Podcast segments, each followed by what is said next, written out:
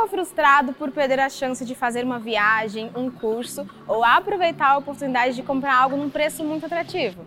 É para evitar situações como essas que existe a reserva de oportunidade. E o Minuto B3 de hoje te ajuda a fazer a sua.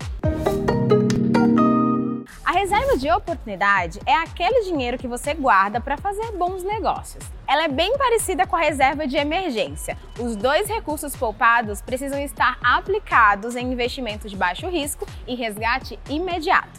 Mas elas têm suas diferenças. A reserva de emergência é usada para imprevistos, como uma demissão. Já a reserva de oportunidade é para situações boas, como aproveitar a chance de comprar algo de valor por um preço baixo. É preciso ficar atento para não cair na tentação de usar a reserva de emergência como se fosse a de oportunidade.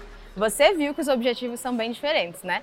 Mas qual é a hora certa de começar a formar sua reserva de oportunidade? Quando a de emergência já estiver completa.